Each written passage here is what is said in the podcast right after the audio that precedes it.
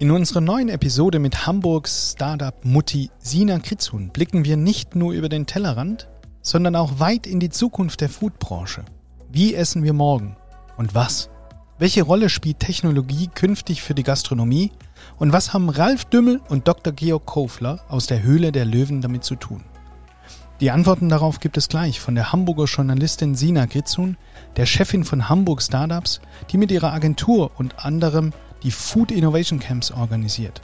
Das wiederum ist eine wilde Mischung aus Messe, Startup Pitches, Konferenz und Party mit rund 1500 Teilnehmern aus ganz Deutschland. Ihr merkt schon, auch dieses Mal geht es um Genuss und Gastro, aber eben auch um die spannendsten Ideen aus der Startup-Szene. Also viel Spaß. Haben Sie noch einen Tisch frei? Da, da vorne vielleicht? Aber gern. Ja, super. Da können wir ja loslegen. Mit Tisch für drei. Der genussverliebte Podcast von Chefs Kulinar.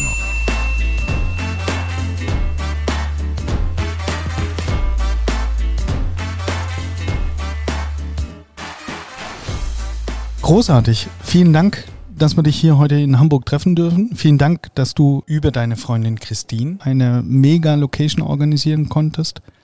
Und schön, dass wir mit dir jetzt heute hier sprechen dürfen. Ich freue mich sehr. Herzlichen Dank. Mega. Und du hast richtig Stress gerade, oder? Ja. ja, ja. Okay, du hast richtig Stress, weil du bist die Organisatorin vom Food Innovation Camp. Ja, das ist korrekt. Was ist das Food Innovation Camp? Das Food Innovation Camp ist tatsächlich der Ort für die Foodbranche, wenn es um äh, Food-Innovationen geht. Also Food-Startups, die neue Produkte auf den Markt bringen, die äh, bei uns das als Plattform nutzen, um diese Produkte zu präsentieren oder sich mit den richtigen Gesprächspartnern zu treffen ähm, aus dem Handel, Einzelhandel, Großhandel, äh, aber auch Investoren oder Kooperationspartner. Also wir sind sozusagen so ein bisschen der, ja, die Petrischale, wenn man so will. Okay, und hier in Hamburg oder? Ja, genau, in der Handelskammer Hamburg. Äh, eigentlich das schönste Gebäude hier in der Stadt. Also von daher freue ich mich, dass wir da jetzt schon zum vierten Mal sein dürfen. Und ähm, ja, ein toller Ort. Hier ist auch ein toller Ort und für all diejenigen, die sich jetzt vielleicht an den Nebengeräuschen äh, stören, das ist nicht der Ulf, der permanent hier trinkt, sondern es, wir sind im Coworking Space.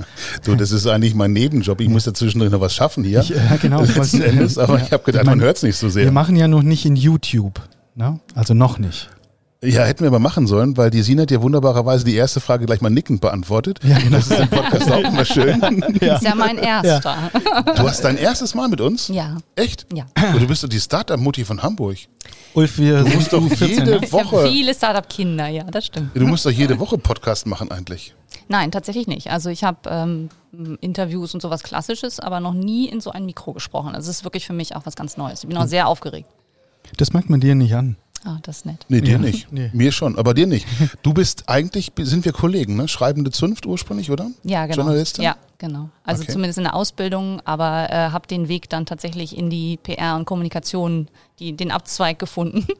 Also äh, redaktioneller. Warum lachst du? Ja, ähm, ich hatte in der Ausbildung, da wirst du halt trainiert als Journalist. Das heißt, du lernst dann auch die verschiedenen äh, Medienweisen, wie es funktioniert, wie es tickt, machst deine, deine Praktika dann auch. Ich war beim Abendblatt beispielsweise und äh, mir ist dann relativ schnell klar geworden, das ist kein Ort, an dem ich sein und arbeiten möchte. Ich möchte gerne mein eigenes Ding machen. Das war schon immer so. Und ähm, ja, dann war der Abzweig zur, zur Kommunikation dann relativ schnell da. Das ist die Parallele zu dir, Ulf, oder? Ich bin ja noch dabei, so ein bisschen. Also ich mache ja, du bist doch auch abgezweigt. Also ja, ich bin, äh, aus dem Anstellungsverhältnis. Ja, ja, aus dem Anstellungsverhältnis schon raus, aber es ist ja nach wie vor Medien, was wir machen. Also das sind ja immer noch Journalisten. Ähm, aber das Schöne ist tatsächlich auch, ich kann verstehen, warum du nicht mehr dabei bist, weil es ist natürlich gerade im Zeitungsbereich sind schon auch noch mitunter recht hierarchische Strukturen dabei mhm. und so weiter und so fort. Ähm, das und, war damals äh, auch noch schlimmer. Also als ich studiert habe, ist ja auch schon ein Weilchen her. Ähm, da, ja. Ziemlich viele alte weiße Männer. Und warum schaust du mich so an? das gibt's doch nicht. Verzeihung. Arthur, kannst du bitte filmen, weil wir brauchen hier wirklich heute eine Episode auch für YouTube. Alte heute. weiße Männer hast ja. du nur auf deinem T-Shirt. Ja, ja? Genau. Ich meine, du bist ja heute das erste Mal gesponsert von Trigema. Der mal, darf man das sagen im Podcast? Nee, ne? Also von Tri, Piep und so. Jedenfalls Wolfgang Grupp auf dem Shirt lächelt uns hier die ganze Zeit entgegen. Eigentlich sind wir ein Tisch für vier mal wieder. Ja, weil Ulf hatte mir ein Briefing gegeben, ich möge bitte heute mal nicht so konservativ. Äh, das ist dir gelungen, eindeutig. Oder? Ja. ja. Danke. Aber wir wollen nicht über mich reden, wir wollen eher über dich reden, über das, was du tust. Du sprichst. Aber das Ganze machen wir direkt nach der Werbung und die kommt jetzt. So, Freunde, Zeit für die Werbung. Und dieses Mal haben wir echt eine saubere Sache vorzustellen. Ich meine, was gehört zu einem süßen Start in den Tag? Na klar, ein leckeres Marmeladenbrot. Der Nachteil nur, die klebrigen Marmeladenfinger. An eurem Frühstücksbuffet ist das aber künftig gar nicht mehr das Thema. Denn Schwartau hat die Lösung. Die Frühstücksexperten von Schwartau bieten mit ihren neuen kontaktfreien Konfitürespendern nicht nur die optimale Lösung gegen klebrige Marmeladenfinger, sondern setzen auch hohe Hygienestandards am Buffet. So kinderleicht, wie sich ein Marmeladenbrot schmieren lässt, lässt sich der Konfitürespender nämlich auch in Betrieb nehmen. An den Strom anschließen, Marmeladenbeutel mit den beliebten Schwartau-Sorten rein, schon einsatzbereit. Eine extra Kühlung ist nicht nötig. Und der Gast fährt einfach mit der Hand über den Sensor und die Konfitüre kommt herausgeflossen. Berührungslos, schnell, einfach. Der Schwartau Konfitürespender ist einfach super hygienisch und produziert dank der 1 Kilo Konfitürebeutel auch viel weniger Verpackungsmüll. Das ist gut für die Umwelt. Und so können mit dem Schwartau Konfitürespender künftig alle großen wie kleinen Gäste mit einem leckeren Marmeladebrot in den Tag starten. Bedenkenlos und ohne klebrige Finger. Der Schwartau Konfitürespender, vielleicht versüßt er bald auch euer Frühstücksbuffet. Sina, du sprichst ja. über Stress. Ja. Du hast ziemlich Stress. Wie ja. drückt sich Stress bei dir aus? Ähm, ja, dass die Fingernägel nicht mehr da sind, wo sie mal waren, unter anderem. Ähm, eigentlich äh, ist Stress bei mir, äh, dass tatsächlich der Kopf die ganze Zeit brummt. Also dass es super schwer ist, abends einmal abzuschalten und äh, morgens dann wieder anzuschalten.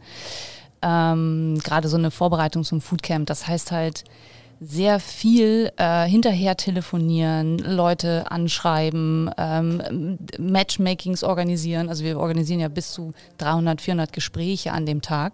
Und äh, das ist tatsächlich ein händisch. Also ihr müsst euch das vorstellen, ich habe Excel-Listen, da sind Startups drin, da sind Mentoren drin und äh, die muss ich halt händisch zusammensetzen, so wie es am besten passt. Und das äh, ist auch extrem geistiger Stress tatsächlich. Was, genau. Was ist dieses Food Innovation Camp? Kannst du das mal erklären für Leute, die jetzt nicht so gut vorbereitet haben wie vielleicht der Matthias? Ist das eine Messe? Ist das ein Kongress? Ist das so eine Art Tinder für Startups? Ist das so eine Präsenzgeschichte von Hülle der Löwen? Was macht ihr da genau? Ja, Genau, all das. Also es ist tatsächlich, es ist tatsächlich so, dass. Äh, es geht heute schnell bei uns, ne? Ja. ja, schon, ja. Ich stelle vier Fragen und kriege genau. ein Ja. Ja. Super. Ja, das ist schön. Also wir haben tatsächlich eine, eine, äh, eine Messe, also eine Expo mit 85 Ausstellern. Ähm, eigentlich alles Food-Startups, teilweise auch noch sehr jung, sehr frisch am Markt. Ähm, wir haben eine Konferenz mit äh, spannenden äh, Panel zu diversen Themen, unter anderem ja auch zum Thema äh, Zukunft des Gastgewerbes, das wir mit Chefs Kulinar gemeinsam äh, machen. Sehr interessant, äh, sehr zu empfehlen. Beschreib mal bitte diese Food-Startups, weil man verbindet, glaube ich, Startups immer mit Tech. Äh, sind das jetzt Produzierende? Sind, machen die Lebensmittel, machen die Getränke, machen die Food? Ähm, beschreibt die mal. Es sind tatsächlich äh, Startups, die Produkte entwickeln, also Getränke, aber auch ähm, Fleischalternativen, Milchalternativen, im Moment ein extremes Trendthema. Alles, äh, was eben nicht aus tierischen Proteinen entsteht. Das ist gerade sehr, sehr en vogue und wird auch sehr viel gegründet. Ist aber auch noch der klassische Müsli-Riegel dazwischen. Ne? Also davon wird es, ich glaube, in den nächsten 100 Jahren immer noch mal neue geben. Ähm, und man muss sich das wirklich vorstellen, dass äh, also junge Menschen oder auch ältere Menschen sagen, ich finde mein Produkt nicht das, was mir gefällt, was mir schmeckt. Und machen das selbst in der eigenen Küche und sagen dann, so, jetzt will ich das irgendwie auch kaufen können. Und das ist meistens der Anfang äh, der Gründung eines äh, Food-Startups, also dass sie es selbst machen wollen. Und das sind dann alles solche Firmen wie die Gründer von Fritz Cola, die in der Garage irgendwas zusammenbrauen und die dann dort jetzt plötzlich einen kleinen Stand haben und sich dort ausstellen? Oder sind es auch äh, außerhalb von Hamburg kommende Unternehmen oder kommen die aus der ganzen Welt? Wo kommen die her? Also der, die Besuch, also die Aussteller des Foodcamps sind ähm, mindestens in, aus der Dachregion, also natürlich ähm, Deutschland auf jeden Fall, aber auch Österreich, Schweiz. Ähm, wir haben auch diverse Startup-Gäste, die dann äh, aus den Niederlanden kommen und aus Frankreich. Wir haben ein Startup aus Rumänien. Also wir sind schon also versuchen ein wenig internationaler zu werden tatsächlich und sind das auch. Und wen treffen dann diese Startups? Sind das Fachbesucher oder ist das wie bei einem Foodtruck Festival, wo jeder mal sich durchfuttert oder wie muss ich mir das vorstellen? Das ist eine Fachkonferenz. Also wir laden auch gezielt Fachbesucher ein und das ist auch der Dreh- und Angelpunkt. Das ist auch das, was das Foodcamp besonders macht, dass wir äh, tatsächlich schauen, die richtigen Gesprächspartner für die Food Startups zu finden. Also ursprünglich aus dem äh, aus diesem aus dieser Hamburg Startups Welt ist das Foodcamp herausgewachsen, weil die Startups uns gesagt haben, Mensch, es gibt kein Netzwerk äh, für Food Startups hier in Hamburg. Mach doch mal was. So. Und äh, das ist wie so oft bei mir, dass sich das dann ähm, ein bisschen verselbstständigt. Und dann ist halt aus dem, ich mache mal irgendwie eine kleine Foodmesse in Hamburg, ist dann halt das Food Innovation Camp entstanden mit diesen vielen verschiedenen äh, Themen. Und ähm, der Dreh- und Angelpunkt ist tatsächlich, dass die Startups sagten, auf einer Messe ist es ganz oft Zufall, ob man die richtigen Leute trifft, also ob man die richtigen Gespräche führt mit Einkäufern, mit Investoren. Es wäre eigentlich cool, wenn man auf so einer Messe mindestens zwei wirklich gute Gespräche führt, also die die weiterführen später auf dem Weg. Und äh, das ist genau das, was das Foodcamp ausmacht. Das sind die Matchmakings. Das, Und das garantierst du mit deinen Excel-Listen? Korrekt, ja. Warum eigentlich mit Excel? Ich meine, das ist doch, Excel ist so das Anti-Tool für alle Startups. Und ich oder? bin so schlecht mit Excel, wenn es um Rechnen geht, aber es ist tatsächlich bewährt, es funktioniert. So, also. Und du hast jetzt Einblick auf diese 85 Startups. Was ist dein Highlight dieses Jahr von diesen 85? Worauf freust du dich jetzt mega? Ich freue mich tatsächlich auf die äh, alternativen Protein-Startups, also die, die sich Gedanken machen um, ähm, wie können wir Leute ernähren, ohne dass sie tierische Produkte essen müssen. Weil das ist ein Thema, seit Corona hat sich extrem viel verändert. Man sieht das ja auch, wenn man mal Werbung schaut, ähm, für was Werbung gemacht wird mittlerweile. Oder auch mal im Supermarkt schaut, wie groß das Regal mittlerweile für Fleischalternativen ist. Ähm, es ist halt, es ist im Trend, die Leute wollen das gerne und auch Menschen, die normalerweise Fleisch essen und auch weiter Fleisch essen, haben auch Lust, Alternativen zu probieren. Und ähm, das ist etwas, worauf ich mich sehr freue. Also da gibt es diverse Produkte, die dieses Jahr da sind. Aber ist da nicht ein Widerspruch? Ähm, du sagst, der Supermarkt, der Supermarkt hat aber schon 20 laufende Meter von Fleischersatzprodukten, Proteine, Erbsen, wo auch immer es herkommt. Und du machst aber das Food Innovation Camp. Mhm. Also wo ist dann die Innovation im Hinblick auf das Geschäft? Die Innovation ist, dass es welche gibt, die schmecken und welche gibt, die nicht schmecken. Also ich will ja gar nicht. Du musst dich durch das Regal pieksen. mal durchfuttern. Ich, ich, will jetzt einfach nur pieksen. Ja. ja. ähm, also, es ist tatsächlich so, dass ganz oft äh, die Food-Startups auch ein, eine Mission mitbringen. Das zeichnet sie auch aus. Das heißt, viele Gründerinnen und Gründer gründen das Startup, weil sie etwas verändern möchten. Und ähm, das ist tatsächlich etwas, was die Startups ausmacht, dass sie einen nachhaltigen Aspekt haben, dass sie was verändern wollen, dass sie eine Mission haben tatsächlich. Und das finde ich immer so super inspirierend. Dass sie kein Weltkonzern sind, Korrekt. die jetzt irgendwo ein kleines Unternehmen, eine Manufaktur in den Niederlanden beispielsweise kaufen und dann eben mit ihrem eigenen Produkt nach draußen bringen, Korrekt. sondern die antreten, um die Welt zu verändern. Das sind halt echte Trendsetter. So. Mhm. Das heißt, aus, dem, aus dieser Welt kommen auch immer wieder neue Impulse, die die Großen natürlich dann gerne übernehmen. Ne? Also wie man so schön sagt, ähm, dass die IP ist halt äh, oft nicht schwer zu kopieren, wenn man einen Müsli-Riegel hat oder eben ähm, ja, Erbsen. Schnitzel. Das ist ja ein Riesenthema. Also ich hatte neulich mal das Gespräch mit jemandem auch aus dieser Supermarktwelt. Ähm, größerer Kosmetikkonzern, will jetzt den Namen nicht sagen. Äh, und die war tatsächlich für Produktinnovationen dort zuständig. Hat sich selbstständig gemacht irgendwann und sagt, ich hatte einfach die Nase davon voll, dass ich 20 Jahre meines Berufslebens damit verbracht habe, gute Ideen zu kopieren. Und es war vollkommen egal, ob das Shampoo war oder Reinigungsmittel oder sonst was. Es wurde immer so versucht, dann relativ schnell die Produkte zu dekodieren und als Eigenmarken nebendran zu stellen, halber Preis. Ist ein Geschäftsmodell. Ist ein glaub, Geschäftsmodell. Das ist, glaube ich, auch legitim für jeden, der es dann auch macht und irgendwann die Größe hat, dass er es machen kann. Das macht es auch als also es ist wirklich eine Herausforderung und darum habe ich auch den allergrößten Respekt vor den Food Startups, die es trotzdem machen, also ja. die trotzdem neu gründen. Ja. Was die was die für Kraft brauchen, ne? ja. was die für Glaube brauchen, ja. dran zu glauben, dass es funktioniert, durchzuhalten, die finanziellen Mittel zu haben und die finanziellen Mittel bekommen sie dann auf so eine Plattform wie dem Food Innovation Camp, weil dann Investoren da sind, die sagen, hey Mann, geil, Exakt. Cooler Typ, ja. äh, coole Emotionen, coole DNA, der steht dahinter, der hat eine Vision. Da investiere ich rein. Genau, das ist genau der, die Idee dabei, die, die, die Startups möglichst sichtbar zu machen, mhm. möglichst präsent zu machen. Das, wir haben ja auch eine Pitchbühne, da sind über 40 Pitches an dem Tag live äh, vor der, ähm, in der Expo vor dem Publikum. Das heißt, es ist ein permanentes äh, Sehen und Gesehen werden, was für die Startups super wichtig ist. Und pitchen heißt auch, ich kann mich dann an den Service beteiligen oder pitchen heißt, ich darf dann eine, einen Kofferraum Probierpackungen erwerben oder wie, wie muss ich mir das vorstellen? Also die Startups pitchen auf der Bühne und stellen ihr Produkt oder ihr Startup äh, vor. Ja. Und wir haben eine kleine Jury, die daneben sitzt und die dann das Produkt probieren können, ein bisschen Feedback geben oder auch Fragen stellen, die so ein bisschen rösten. Also am Ende, es gibt auch Punkte, also wie man zum Beispiel sich präsentiert hat, weil viele Gründerinnen und Gründer haben noch nicht so viele Erfahrungen in, in der Eigenpräsentation. Also da ist der Pitch noch nicht so richtig ausgefeilt.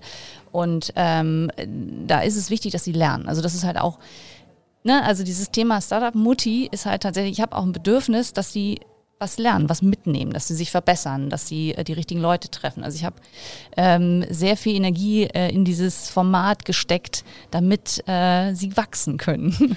Und Energie auch in Vorbereitung, wie pitche ich dann im Vorfeld der Veranstaltung oder eben du ermöglichst die Bühne, du ermöglichst die Party oder eben dieses Event, wo die Starter und Gründer dann eben sich beweisen müssen. Genau, also wir machen jetzt kein Pitch-Training oder mhm. sowas, dafür reicht die Zeit leider nicht. Ähm, aber wir haben natürlich auch Partner an, an Bord, die im Zweifel mit Pitch-Trainings auch helfen können.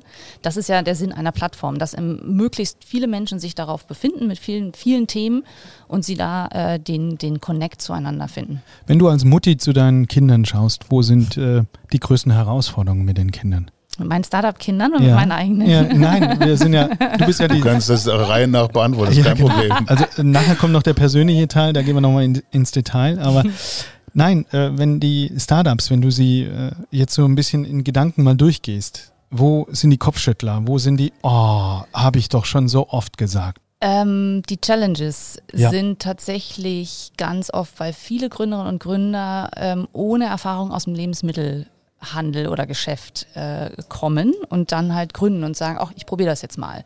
Und irgendwann sind sie mittendrin, irgendwann haben sie ein Produkt. Die ersten Händler sagen, uh, ist ganz interessant, wir hätten jetzt gerne äh, 200.000 Stück. So, und dann fängt, fängt das Drama ja. schon an, weil dann fehlt es halt erstmal am Know-how, okay, wir brauchen einen Produzenten, der das auf die Menge produzieren kann. Wir brauchen vor allem einen Anwalt, der uns, der sich um die Verträge kümmert. Äh, wir brauchen vor allem einen Vertriebler, der sich darum kümmert, dass das alles Verpackung. läuft. Verpackung, Logistik, mhm. alles. Ähm, und es gibt so Wachstumssprünge, so wie es bei Kindern auch ist. Ne? Also das kennt ihr von euren Kindern wahrscheinlich auch. Das erstmal ist alles so, hadert alles und dann irgendwann kommt der Sprung und dann haben sie sich wirklich weiterentwickelt. Und das ist bei den, bei den Startups auch ganz oft so. Und ähm, genau diesen Sprung zu tun, das ist ganz oft die Challenge.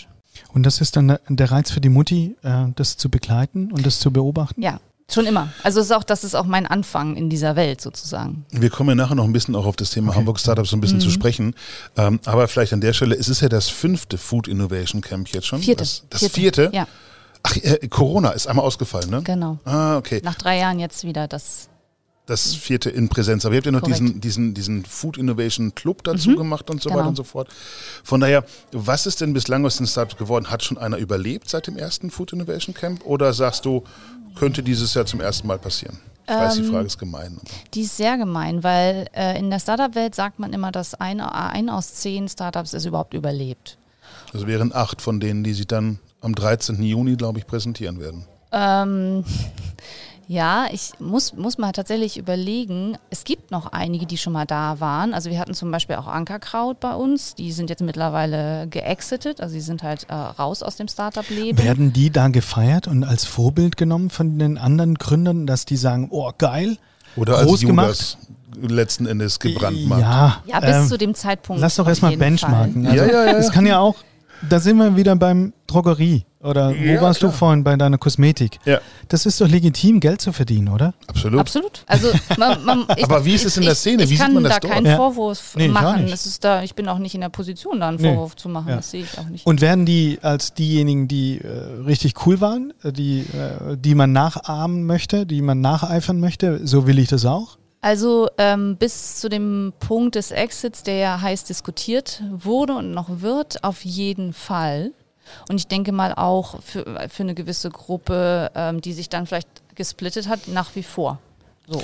Also ah. schon, es ist ja ein Vor also letztendlich ein, ein Startup, ganz oft werden ja Startups gegründet, gerade im Digitalbereich, mit dem Ziel, den Exit zu machen. Also mit dem Ziel, das Startup zu verkaufen. So. Und ähm, nur die finden einen Investor, die Startups, die das oder einen großen Geldgeber, sage ich mal, die das Ziel halt auch verfolgen, weil sonst ist es uninteressant und ähm, findet, äh, findet kein Geld. Und also gib, von daher. Und gib uns unseren Hörern mal so ein bisschen ein Gefühl. Average zehn Gründer. Wie viele davon haben die Motivation monetär und wie viel von den zehn sind eher so ideologisch unterwegs, weil sie eben als Weltverbesserer mit guten Produkten äh, etwas leisten wollen? Ich würde sagen, dass tatsächlich sieben ideologisch unterwegs sind und drei den Exit anstreben. Ich glaube, das kannst du manchmal gar nicht trennen. Weißt du, ich habe äh, die Kampagne miterlebt, als Oatly seinerzeit als großer Haferdrink-Hersteller, die haben sich zusammengetan, ich glaube mit BlackRock, diese mhm. riesengroße äh, Kapitalgesellschaft letzten Endes, ja. Und da gab es einerseits einen riesengroßen Aufschrei und die haben es halt erklärt und haben gesagt, hey, unser Ziel ist es einfach, möglichst viel Hafermilch zu produzieren und möglichst viele Kühe arbeitslos zu machen. Das haben sie so nicht gesagt, ja, aber ich das jetzt mal meine Übersetzung. Und die sagten, okay, und dafür brauchen wir einen Hebel. Und dieser Hebel, den gibt uns BlackRock. Das passt natürlich nicht in diese romantische Welt, mhm. die ich dann unter Umständen von den Startups habe, ja, wo die alle ja kein Geld verdienen, sondern äh, das aus Liebe und, und überhaupt und sowieso und privater Leidenschaft und Hingabe. Und das ist immer so die Marketing-Story, die wir erzählen, ja. Ähm, aber wie ist das hinter den Kulissen? Wie wird da gedacht und gesprochen bei den Gründern? Auch das ist sehr individuell, kann ich auch nur schwer tatsächlich einschätzen. Aber ähm, ich glaube, dass die, äh, die Food-Startups, die bei uns vor allem sind, also wenn, wenn wir sagen, dass äh, sieben daraus eher einen ideologischen äh, Gedanken dabei haben, weil sie etwas verändern möchten, ähm, heißt es auch, dass, dass die natürlich überwiegen, sage ich mal. Ähm, trotzdem zielen die natürlich auch auf den Lebensmitteleinzelhandel und möchten da Fuß fassen und möchten natürlich auch vom Konsum den Konsumenten langfristig auf größerer Fläche erreichen. Das ist ja das Ziel. Da schwebt aber immer auch der Wunsch, den Konsumenten auch so ein bisschen zu verändern mit. Also ähm, das ist ja das, was gerade die äh, Startups, die einen nachhaltigen Gedanken haben, eigentlich abzielen. Das ist eigentlich das Neue in dieser Welt. Ne? Früher haben wir Unternehmen gegründet, die quasi bestehende Kundenwünsche bedient haben, nach dem Motto, hey, alle Welt will Auto fahren, also bauen wir halt Autos. Und heute gehe ich als Unternehmensgründer hin und sage, ich möchte die Welt ein Stück weit verändern. Ich habe diesen, diesen, diesen Weltverbesserungsansatz so ein bisschen mit dabei, ja, ohne das jetzt despektierlich zu sagen, ja. ähm, aber versuche den Verbraucher zu erziehen. Eigentlich ja. nicht einfach, oder? Nee. weil, äh, weil ich glaube, heute auch die Umweltsituation eine andere ist, oder? Also ich glaube, dass viele Menschen größer versuchen, darüber nachzudenken, das Bewusstsein. Ja. Und dass wir heute einfach viel stärker auch in Not sind, Dinge zu verändern. Ja. Es gibt nicht mehr den Luxus, dass du so weitermachst wie bislang, dass alles so weitergeht wie bislang, sondern du kriegst ja täglich überall auf der Welt genügend Anzeichen von der Natur, dass es eben nicht mehr so ist. Aber dann lass uns doch nochmal dieses Thema vegane Produkte, also Plant-Based Meat, noch ein bisschen vertiefen. Wir haben mhm. das vorhin so ein bisschen angesprochen. Matthias, und da vielleicht einfach auch mal an dich die Frage. Ich meine, du bist Koch von deiner Ausbildung her letztens. Wie siehst du dieses Thema Plant-Based? Nutzt du das? Probierst du dich da aus? Wenn ja, was hat dir zuletzt besonders gut geschmeckt in dem Bereich? Ja, ja, ein Burger. sorry, nein. Ich bin ja, du kennst mich. Ulf, ich habe, sorry. Äh, ich habe mich tatsächlich letzte Woche mit einem Bacon-Lieferanten so ein bisschen in die Haare bekommen, wo wir diskutiert haben, wo er sagt, bin gar nicht damit einverstanden, was da passiert. Und wir hatten mit Topi Rode, glaube ich, eine sensationelle Diskussion auch, dass man nicht die ganzen Schubladen irgendwo aufmachen muss und dass jeder da irgendwo reinpasst. Mhm. Ich glaube, die Welt ist mega bunt geworden. Ich habe ein Schleichwerbung Green Force Burger am Freitagabend gegessen. Wir waren ähm, in Hamburg unterwegs. Ich glaube, es gibt für alles einen mega Markt. Und es gibt, dann bin ich wieder den Treiber. Äh, wo komme ich her? Was will ich verhindern? Ich will vielleicht mit meinem auf Fleischverzicht Ernährung nicht so die Umwelt belasten. Ich tue mich da nicht schwer und ich finde, wir Deutschen sind da auch wieder so exzellent und machen es größer und besonderer, wie als das es eigentlich ist. Ja. Oder? Sina, ja. wie oft isst Im du Prinzip, Fleisch in der Woche? Oh, wir haben, seitdem unsere Kinder vegetarisch unterwegs sind, äh, reduziert. Also ich glaube, wenn es hochkommt, einmal in der Woche. Du freust dich auf die Proteinersatzprodukte. Ja. Das bedeutet, du bist da mega kreativ. Du äh, hast es täglich bei dir zu Hause im Einsatz? Nein, das nicht. Im Vorgespräch hatte ich ja auch schon mal erzählt, dass nicht ich der Koch bin zu Hause, sondern mein Göttergatte ist Herr über die Küche. Ähm, und da geht es halt tatsächlich auch darum, dass es möglichst bunt ist. Und ich glaube, das ist auch das, was du sagst, Matthias. Äh, eigentlich sprechen wir über die Allesesser. Es, wir sprechen über die, dass man die erreicht, dass man denen einen möglichst bunten Teller anbietet und äh, der halt, ja, vielleicht nicht so viel Fleisch enthält. Das ist ja, also das ist auch mein persönliches Ziel. Und ich glaube, die, die das immer thematisieren, Ulf, sorry, äh, nicht jetzt du im Speziellen, aber da sind wir vielleicht wieder bei einem Klientel. Mhm. Erzähl du mal, Ulf, wie stehst du mittlerweile äh, nach einem Jahr vegetarischer Ernährung oder veganer Ernährung zu dem Thema? Sieht man, dass er sich abgenommen hat? Nein, aber Nein, äh, du wurdest ja auch so ein bisschen bekehrt von Toppi in der Diskussion und danach hast du ja auch hier und da unseren Hörern mal erzählt, dass du vorher ja auch schon ein äh, ausgiebiger Fleischesser bist und warst und das heute noch bist. Ja, ich, ich, ich esse immer noch, immer noch gern Fleisch, aber ich finde, dass wir einfach momentan den Werkzeugkasten, den wir als Genießer haben, erweitert bekommen haben. So. Ja. Und wir haben jetzt äh, unlängst im Schwarzwald haben wir ein neues Kochbuch geshootet, haben dort mit vielen, vielen Köchen gearbeitet. Äh, und dieses Kochbuch ist zum einen komplett vegetarisch und zum zweiten habe auch ich tatsächlich mal Rezepte beisteuern dürfen und habe mich dann versucht, an der vegetarischen Ente unserer Freunde aus dem Orania. So. Und die habe ich aber vegan nachgebaut, indem ich quasi äh, Fake Duck genommen habe ja, und habe dann quasi damit gearbeitet und einen Crepe gemacht und so weiter. Ja, im Crepe war ein Ei, ich gebe zu, ich bin ein schlechter Mensch, ist egal.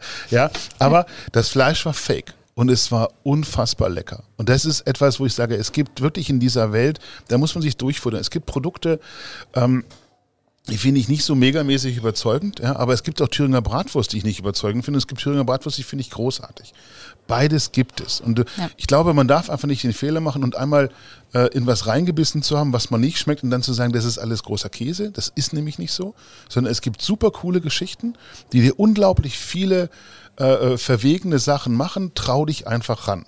Ja, das Einzige, woran ich mich noch nicht getraut habe, ich habe so ein Stück veganen Lachs noch in dem Kühlschrank liegen, oh. eingewickelt in so ein Miso-Blatt. ähm. Kann gut sein, muss aber nicht. Ich glaube auch, ja. Ich warte immer, dass der Matthias mal zu Besuch kommt, dann würde ich den servieren. Mm. Bist du da offen für jegliche, will nicht sagen Schweinereien, aber für jegliche Varianten, so wie Ulf jetzt sagt, so ein veganer Lachs? Uh, scrambled eggs from no egg, from no mm, chicken. Uh, ähm, Jein. Also mein Mann sagt zu mir immer, ich bin Nahrungsspezialist. Nau. Ähm, ein Nahrungsspezialist. Nahrungs. Mhm. Äh, das heißt, äh, ich esse sehr ausgewählte Sachen. Ist nicht einfach für mich zu kochen, sagen wir es mal so. Ähm, von daher, ich muss jetzt nicht alles probiert haben. Also wenn, wenn, ich, wenn ich die Möglichkeit habe, das einfach mal zu testen, dann mache ich das natürlich. Auch beim Foodcamp werde ich natürlich äh, die Sachen testen, auch bei uns in der Live-Küche. Freue ich mich auch schon sehr drauf. Ähm, aber es muss jetzt nicht jeden Tag auf meinem Teller landen. Und zu diesem Food Innovation Camp, äh, was du gerade wieder ansprichst, da wieder zurückgekehrt. Auf was freust du dich? Was wird dein Highlight sein? Also äh, das Highlight, worauf ich mich wirklich freue, weil ich weiß mittlerweile, was das für ein, für ein unfassbarer Aufwand ist, äh, das vorzubereiten, ist tatsächlich äh, die FEC Show Kitchen, die wir mit Chefs Kulinar gemeinsam machen und äh, dort eben diese Produkte, von denen wir gerade sprechen, verkocht werden. Also live zubereitet werden. FEC's Show Kitchen ist ja so ein bisschen auch das, äh, das Outlet, ja, die Präsenzversion vom Tisch für drei habe ich gelesen. Ihr habt genau. Meta Hildebrand verpflichtet, ja, ich glaube Podcast Folge sieben oder acht oder genau. sowas. Und Zora habt ihr auch noch engagiert. Zora haben wir engagiert, ja, ähm, weil wir waren da einfach clever, wir beide, oder Sina? weil äh, Location ist in Hamburg. Wir werden aufs Dach gehen der Handelskammer mit Blick zum Rathaus. Wir werden mal rüber winken und dann ist äh, Antje de Vries hat auch zugesagt. Äh, ist tatsächlich äh, auch für uns ähm, ein, ein, spezielles Highlight, weil wir ähm, Sina organisiert quasi die Firmen, die wir dort in Szene setzen dürfen. Und der Daniel Kemmer, unser äh, Kochkollege, der hat die Kommunikation mit Meta, mit äh, Zora, mit, den, mit der Antje und die äh, überlegen sich Dishes, wie sie die dann quasi in Szene setzen. Genau, und Daniel grillt dann auch die Startups ein bisschen auf der, auf der Bühne und stellt ihnen Fragen. Also es wird. Ich glaube, das ist auch wichtig, ne? Schöne Dass, Showeinlage. So, so, wie der Ulf jetzt gerade auch sagt, äh, wenn du einmal reinbeißt, dann mach die Erfahrung nicht und speicher die nicht äh, als die gegebene, sondern mach dir deine eigenen Ideen und das muss und das ist ja auch das Konzept, dass man eben die Produkte in Szene setzt. Oder? Total. Und was man nicht vergessen darf, das ist ja etwas, was Startups auszeichnet. Ähm, wenn es jetzt im Moment vielleicht noch nicht so schmeckt, dass es auf jeden Gaumen passt, heißt es ja nicht, dass es in einem halben Jahr nicht einmal überarbeitet wurde, weil das können Startups. Nennt man die Iteration, die Iterationszyklen, die sind sehr kurz, weil es ist ein kleines Unternehmen, die können relativ schnell auf den Geschmack der, der Kunden reagieren. Das machen ganz viele Startups auch. Stichwort auf die Kunden reagieren. Was glaubst du, was ist in Zukunft in aller Munde? Ähm, ich würde es mir tatsächlich wünschen, äh, ist aber wahrscheinlich noch echt Zukunftsmusik. Das ist äh, tatsächlich Lab-Grown Meat. Also das ist Fleisch, das aus dem Labor kommt. Also es echtes Fleisch ist, äh, das aber gezüchtet wurde. Es gibt es schon, aber es ist im Moment noch unbezahlbar. Das gibt es auch als Milch. In Israel wird da auch sehr viel äh, zu geforscht und auch schon produziert. Ähm, auch in den Niederlanden passiert sehr viel, was das angeht. Super spannend, weil es hochwissenschaftlich ist und ähm, braucht aber seine Zeit und viel, viel, viel Geld muss da reinfließen in dieses Projekt. Und warum muss das dann sein? Weil letztendlich Menschen weiterhin Fleisch essen wollen und eben vielleicht die Alternativen nicht so spannend finden. Und so hast du das Problem gelöst, dass du keine Tiere töten musst. Und äh, trotzdem aber genau diese, diese Haptik, diese Fleisch zu imitieren mit einem ähm, mit einer Proteinalternative, die jetzt aus Erbsen oder aus einem anderen Protein entstehen, das ist fast so gut wie unmöglich. Also Chicken geht noch, aber sobald es dann auch in Richtung Fisch geht und sowas, dann wird es schon kompliziert. Also so bestimmte. Also tatsächlicherweise finde ich, dass es viele Fastfood-Geschichten wirklich inzwischen so gut sind, dass du mit verbundenen Augen nicht manchmal es nicht mehr rausfinden würdest. Also gerade wenn es um das Thema Hack geht, gerade wenn es um das Thema Fischstäbchen geht, bei, beispielsweise, ähm, wenn ich dir die Augen zumache und gebe dir eine schöne Sauce Tartar dazu und gebe dir beide Stäbchen in, in die Hand ähm, ist die Chance, dass du es rausbekommst, nicht mehr wirklich gut. Aber nur, wenn du es tatsächlich mit Soße in einem ja, Burger. Klar, natürlich, so. verarbeitet. Klar, verarbeitet. Exakt. Und ich glaube, das muss das Ziel sein, dass das selbstverständlich ist, dass wir gar nicht mehr fragen. Ja? Wichtig ist doch, dass es schmeckt für die allermeisten Menschen ja, ja, und für Fall. die große Geschichte. Ja? Und wenn die, wenn die, wenn die, wenn die, keine Ahnung, die Spaghetti Bolognese, die im Studierendenwerk in Berlin für 5000 Menschen jeden Tag gemacht wird, ja, wenn die dann letzten Endes kein Fleisch mehr enthält, aber noch besser oder genauso gut schmeckt wie jetzt, dann ist doch alles, alles geregelt. Dann kann man doch immer noch einmal im Jahr Wolfsbarsch essen. ja. Aber da würde ich gerne nochmal reingehen wollen. Das bedeutet, dass die Zukunft ich mir als Verbraucher so vorstelle, ich kann mir quasi den Wolfsbarsch filetiert züchten. Weil ich gar keinen Kopf, keinen Schwanz, keine Kreten mehr brauche, dann kann ich den ohne Krete produzieren. Das ist das Ziel, ja. Und wie fühlt sich das für dich an? Das, ich habe es ja noch nicht probieren können. Also ja, aber allein der Gedanke.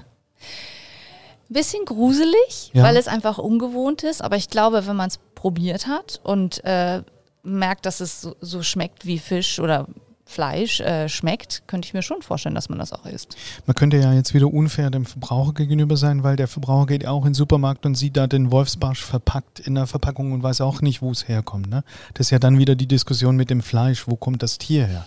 Ja, aber ich glaube, es ist auch so, dass dann die Gefahr besteht, dass letzten Endes ähm, das Ganze sehr stark standardisiert wird. Weil wenn ich dieses Laborfleisch produziere, das mache ich ja zuerst mal im Rindfleischbereich vielleicht. Ja, oder mhm. sage, okay, ich mache dann irgendwo Dinge, die da aus diesem Bereich kommen.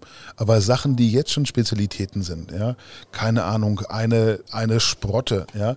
Kein Mensch wird auf die Idee kommen, eine geräucherte Sprotte nachzubauen, weil der Markt nicht groß genug ist. Und dann werden wir, und das ist für mich auch so ein Genussthema letztens, einfach äh, bei der Zahl der Lebensmittel so ein bisschen vielleicht verarmen. Und das, das finde ich schade glaube ich nicht, dass das passiert. Ich glaube, das Ziel ist tatsächlich, dass ähm, weniger von dem, dem eigentlich ein Tier gegessen wird. Das ist das Ziel. Weil es wird auch nicht plötzlich alle werden vegan. Das ist ja gar nicht die Idee. Auch nicht, das wollen die Startups auch nicht, also die Food-Startups. Darum produzieren sie ja auch neue äh, Alternativen, die, die jeder essen kann. Also wie, wie man so schön sagt, the real omnivore, also der, der halt alles isst. Ähm, und ich glaube, davon brauchen wir ganz viele. Und ähm, wichtig ist ja auch, dass wir über den, den deutschen Tellerrand drüber hinweg gucken, äh, hin auch nach, nach Asien oder in, in, in Bereiche, wo es ganz viele Menschen gibt, die halt auch sehr viel Fleisch essen. Und dass, dass es dort alternative Angebote gibt und dass wir weltweit dieses weniger Fleischessen tatsächlich umsetzen können. Und vor allem wichtig ist ja auch, dass äh, das Futter der Tiere, das was ja ursprünglich halt auch die Problematik verursacht des Klimawandels mit, äh, dass das eben nicht in so großen Mengen angebaut wird, sondern Lebensmittel. Okay, Menschen gewöhnen sich an alles. Mhm. Kann mich anfreunden damit, dass das irgendwann so kommen wird, aber das ist schon ja irgendwie so ein bisschen lähmend, der Gedanke, dass du, ich bin bei der Kuh, du brauchst die vier Füße nicht, du brauchst nur das Filet, du brauchst den, äh, das Roastbeef und du brauchst vielleicht noch eine Kugel, ich aber alles anderes ich, brauchst nicht. Ich bräuchte noch Ochsenbäckchen. Du brauchst das Bäckchen noch dazu. Arthur, was brauchst du noch? Gute Frage. Gute Frage. Was essen Russen gerne vom Rind? Sorry. Nose to tail tatsächlich. Nose to tail, alles. Alles, alles. Also okay. mir, mir würde Leber fehlen. Leber, tatsächlich. Leber. Leber jetzt, würde mir fehlen. Jetzt fragen sich ja die Menschen da draußen, warum darf denn jetzt nach 27 Folgen der Arthur, Arthur, endlich mal zu Wort kommen? Ja? Hat er sich irgendwie besonders qualifiziert? Das ist die Stelle, vor der ich Angst hatte, dass Matthias wirklich anfängt zu singen. Ja, aber tatsächlich, Arthur verabschiedet sich heute so ein bisschen, ähm, wird nicht mehr quasi unser ständiger Begleiter sein, sondern nur unser Zaungast. Ähm, unser Zaungast. Begleiter Und bei, größter Fan. bei besonderen Anlässen. Ja, also die Tür ist ja offen, aber Arthur verändert sich so ein bisschen beruflich. Ja, er ist derjenige, der ähm, einfach immer für diesen großartigen Ton zuständig war und uns da wahnsinnig geholfen hat in all den Jahren. Dafür vielen, vielen Dank erstmal, lieber Arthur. Auf jeden Fall, der Sonderauftritt sei dir, äh, ist von Herzen gegönnt, wirklich. Ähm, es gibt einen neuen Arthur. Ja. ja. Äh, auch das gibt es schon. Also mit Tisch für drei geht es auf jeden Fall weiter. Der neue Arthur ah. heißt Simon oder einfach Arthur 2 für Eingeweihte, aber den stellen wir dann beim nächsten Mal vor. Schwierig, jetzt wieder zurückzukommen. Ne? Ähm, okay, Leber, Bäckchen, Beine brauchen wir nicht. Also gehen wir in Zukunft dahin, dass wir nur noch das produzieren. Was mit der Kniescheibe? Die Kniescheibe. Aus Subuko. Ja, aber äh, ja, aber ist das dann die Zukunft, dass wir nur noch das wirklich ganz hocheffizient produzieren, was wir Verbraucher essen? Ich glaube, den Genuss, der muss immer seinen Platz in der Welt behalten. Das ist super wichtig, weil es geht nicht darum, dass jetzt plötzlich alle, wie gesagt, Veganer oder Vegetarier werden, sondern dass sich das reduziert.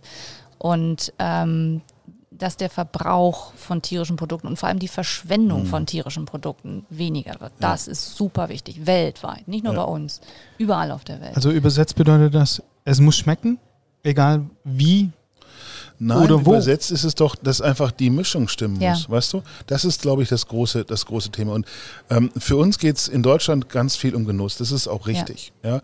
Es geht in Indien, geht es aber oftmals einfach auch nur um Überleben. Da geht es nicht um Genuss, sondern da geht es darum, habe ich Reis oder habe ich keinen letzten Endes, ja. Also ein bisschen überzogen. Die Inder sind ja auch in vielen Bereichen wahnsinnig weit entwickelt. Also bevor ich jetzt da Stress bekomme mit der Botschaft, ähm, das ist jetzt nur ein Beispiel. Aber ich glaube, das ist das Ding. Und wenn die ganze Welt eines Tages so ist, wie wir jetzt essen, haben wir ein Problem. Und deswegen müssen wir anfangen, das System umzubauen, solange wir es noch können. Das ist richtig. Amen.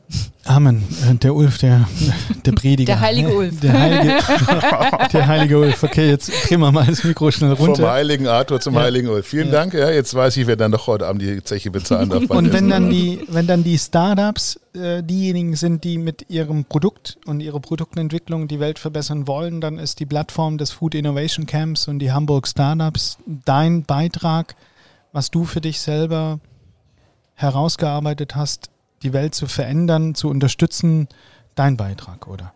Ja, es ist tatsächlich so, dass vor beinahe zehn Jahren ähm, mich die Startup-Welt ge gefangen genommen hat. Und das, was als Hobby angefangen hat, ähm, ich nach und nach in einen Beruf gewandelt habe. Also ich habe tatsächlich sehr viel Energie investiert, dass man davon ein Team bezahlen kann, dass äh, ich davon ein wenig leben kann und dass ich trotzdem diese Arbeit weitermachen kann. Und würde ich auch gerne die nächsten 10, 20 Jahre noch tun. Aber was ist Hamburg Startup für ein Ding? Ist das so eine städtische Einrichtung, wo du jetzt einfach dann die angestellte Chefin bist oder ist das eine private Initiative? Steckt da eine Stiftung hinter? Wie ist das bei euch? Es ist eine private Initiative. Also Hamburg Startups ist 2013 äh, gegründet worden. Von, von dir? Äh, von mir und meiner Partnerin damals. Und ähm, das äh, ist so ein bisschen gestartet, als ich wollte ursprünglich eine große Umfrage machen im, im Startup-Ökosystem, wie, viel, wie viele Startups haben wir eigentlich in Hamburg? Weil wir wussten das nicht. Und Hamburg und Berlin, Hamburg hat nie stattgefunden bis zu diesem Zeitpunkt. Es war so ein Vakuum an Informationen über Startups hier am Standort. Und ähm, gleichzeitig habe ich angefangen, über Startups zu schreiben. Also ich hatte einen eigenen äh, privaten Blog und ähm, bin so reingerutscht in diese, in diese Szenerie. Und es hat so einen Spaß gemacht, dabei zu sein, zu sehen, wie diese jungen äh, Menschen sich ihre Ideen präsentiert haben und, und äh, also wirklich mit einem, mit einer Lust und einer, einer Zuversicht sich reingestürzt haben in die Arbeit. Auch in dem Wissen, das kann alles in den Dutt gehen in den nächsten zwei Jahren. Ähm, das hat mich einfach gefesselt. Und ich wollte wirklich da mitwirken und das äh, unterstützen und habe dann angefangen, über die Plattform äh, die Sichtbarkeit zu fördern, was wir in Hamburg nicht hatten. Also wir haben mit Hamburg Startups tatsächlich die Plattform geschaffen, wo die Startups sichtbar werden. Sichtbar für alle in Deutschland, in der Welt, in Hamburg oder für wen werden die sichtbar? Ähm, primär sichtbar in Deutschland tatsächlich. Also äh, Hamburg Startups bezieht sich natürlich auf Themen hier in Hamburg, Startup-Ökosystem, das ist klar. Wir kommunizieren aber primär auf Deutsch. Also von daher ähm, ist es erstmal äh, die Dachregion, die wir ansprechen. Ja. Und du sprichst von Mitarbeitern, die du beschäftigst. Verdienst du dann auch damit Geld oder ist es die Ideologie, die dahinter steckt? Naja, wir verdienen äh, genug Geld, um halt äh, sechs Mitarbeiter bezahlen zu können und die Veranstaltung durchführen zu können. Also klar, also ich kann das. reicht das schon für eine Villa in Rotenbaum oder ist es eher noch. Ottensen. Ottensen ist ja. das heute inzwischen? Ottensen ist the place to be. Ähm, nein, also reich wird man damit nicht. Warum tust du dir das an? Hast du so eine Art Helfersyndrom oder sowas? Ah, ähm, ja, ich glaube, ich bin in diese, in diese tatsächlich Startup-Mutti-Rolle so verwachsen, dass ähm, ich kann auch nicht aufhören. Und es macht auch Spaß. Und mittlerweile ähm, können wir halt so tolle Sachen machen wie das Food Innovation Camp oder ähm, andere Eventformate, und Gott sei Dank, ähm, seit äh, ja hoffentlich bald Ende Corona, können wir sie jetzt auch wieder physisch durchführen. Also es macht ja auch Spaß, es ist was ganz Tolles. Also ich ernähre mich tatsächlich durch diese, durch diese inspirierenden Geschichten, durch die, die glücklichen Gesichter bei den Veranstaltungen. Das, das ist auch ein bisschen Nahrung. Aber du machst es mittlerweile alleine, ne? Die damalige Mitgründerin genau, ist nicht mehr die mit ist an Bord? Nicht mehr dabei. Nee. Die hat sich anderen Projekten gewidmet, aber wir sind nach wie vor in sehr, sehr gutem und engem Austausch. Und äh, indiskrete Frage und keiner hört zu, bist du dann unter den sieben oder äh, unter den drei zu finden? Wenn man dich jetzt als Startup Mitarbeiter? Nein, äh, sieben von zehn sind ideologisch und drei von so. zehn wollen den Exit. Also ah, wenn jetzt ich glaube unter den sieben. Wer, äh, ja, wer müsste denn dann kommen? Schön, dass ich das nicht verstehe. Ja, was, ne? was? ja. Das war auch eine verschickte Frage. Also die war für studierte ja. Menschen. Du, da kann ich auch nicht mitreden. Ja. Aber ich, definitiv ich hab, unter den sieben. Okay, also mhm. wenn jetzt irgendjemand, wer müsste denn wie viel Geld auf den Tisch legen, damit dieses Projekt staatlich wird? Oder was äh, müsste es werden? Nee. in Hamburg ist immer der Kühne, der was, der was fördert, wenn es was zu fördern gibt, oder? Der hat noch Geld über nach dem HSV, oder? Ja, der HSV will ja nichts mehr. Ach so. Nee, ernsthaft? Dazu sage ich jetzt nichts. Was? Nee. Also, wenn da jetzt jemand käme, Changer, und sagt, wir machen das jetzt behördlich, äh, ähm. da wird jetzt Hamburg Startups wird jetzt äh, von der Hanse und äh, Freien und Hansestadt Hamburg übernommen. übernommen. ähm, also wir sind mit der Stadt in einem sehr freundlichen, sehr engen Austausch. Und ich glaube, es lebt davon, dass wir eine private Einrichtung sind, dass wir schnell agieren können, dass wir eigenständig planen können und dann ähm, städtische Initiativen, die es in Hamburg sehr viele gibt und auch sehr gute und auch gut, gute Aktivitäten, die hier äh, gestartet wurden, dass wir die als Partner mit reinholen können oder als Netzwerkteil ähm, sage ich mal. Das würde, glaube ich, nicht so viel bringen, weder für mich noch für das Thema Hamburg Startups, wenn die Stadt jetzt kommt und sagt, äh, ich kaufe das jetzt, ich mache das jetzt selbst. Also aber ich glaube, Koexistenz wenn, ist das Credo. Sorry, aber ich glaube, wenn Philipp Westermeier anruft und sagt, hier, zieh mit mir in den Fernsehturm, dann wärst du doch gleich sofort dabei, oder? Da würde ich zweimal drüber nachdenken. Ja, siehst du mal.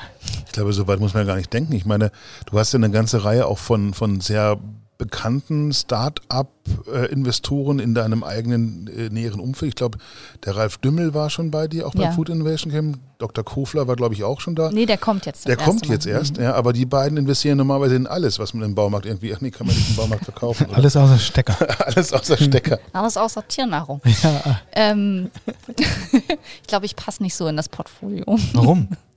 Weil du Mutti bist. Ja, Nein, bist doch, um Gottes Willen. Du bist doch die perfekte Trüffelsau. Also über dich finde ich doch alle. Du musst mir ständig irgendwie im, im, im, Fernsehen sitzen und mir rot lackierte Schuhe in die Du hast Kamera jetzt nicht zu unserem Gast Trüffelsau gesagt, oder? Also, Habe ich das? Hör mal, ja. Das ist übrigens ein total falsches äh, Bild. Ne? Also kein Mensch sucht mir mit Trüffelschweinen im. Das sind Hunde, oder? Ja, das sind ja. Hunde. Und weißt du warum? Weil die besser riechen und Nein, weil sie trainierbar es sind. Ist, es ist furchtbar anstrengend, die Sau mit 250 Kilo in den Kofferraum zu hieven. das ist der eigentliche Grund. Deswegen hast du Hunde inzwischen. Wieder was gelernt, danke. Mhm. Ja.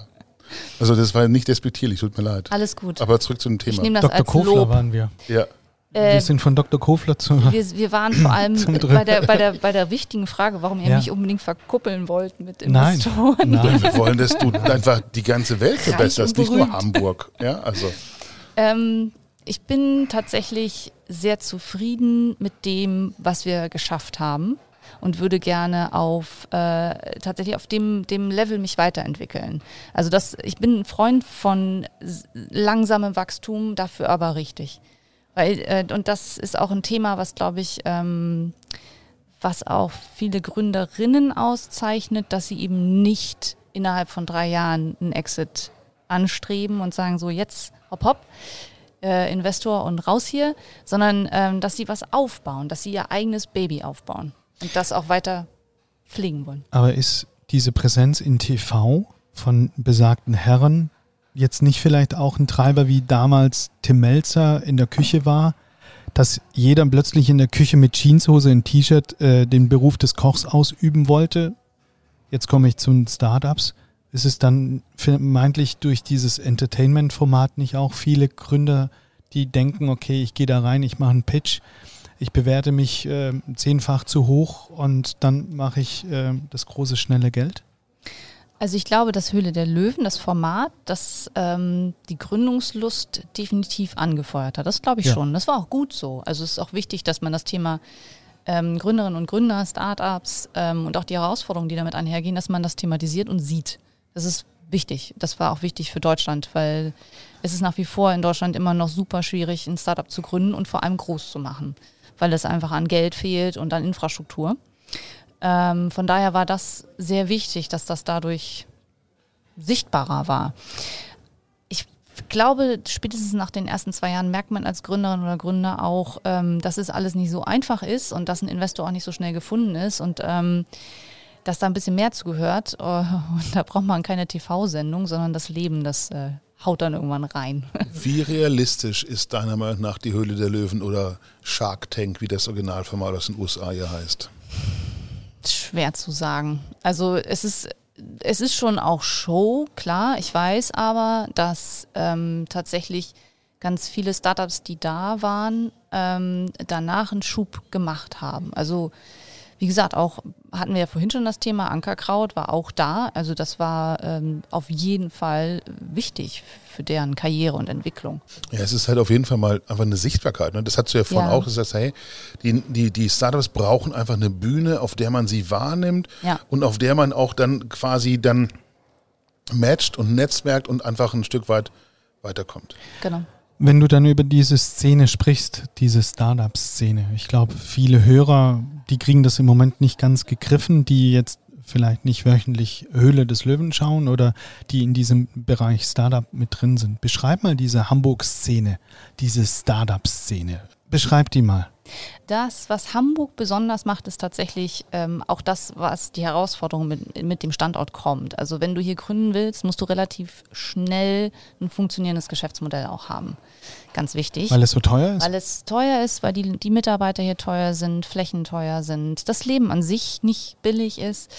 Ähm, darum tendieren die Leute hier auch eher äh, nicht zur extrem innovativen Gründung, die halt viel Forschung bedarf und somit auch viel Geld und viel Zeit, sondern schon klassische äh, Geschäftsmodelle auch im Bereich Commerce und so. Also ich, wir haben ja den Hamburg Startup Monitor äh, bis vor fünf Jahren betrieben. Da waren über 700 Startups drin bei uns am Standort, ähm, die ihre äh, Profile selbst eingetragen haben. Und da war Commerce eins der größten Branchenbereiche. So. Und Tech war halt, also auch vor allem Deep Tech, ähm, das, was dann auch in die wissenschaftliche Ecke geht, das äh, war dann ein bisschen kleiner. So, Und aber was, was, wie sieht es heute aus? Ich meine, das ist ja fünf Jahre her. Fünf Jahre ist ja, weiß nicht, ein halbes Jahrhundert gefühlt für die Medien- und Startup-Welt. Wie sieht es heute aus? Sind das noch sieben oder sind es mehr? Und verändern sich diese Branchengeschichten? Was wird gegründet?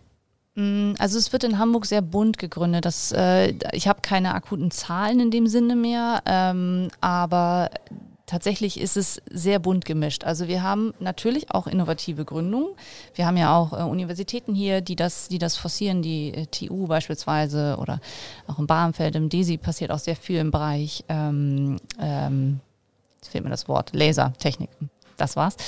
Ähm, wir haben aber auch äh, Foodgründer, ähm, auch nicht wenig. Wir haben aber auch sehr viele nachhaltige äh, Themen, die, die hier gegründet werden.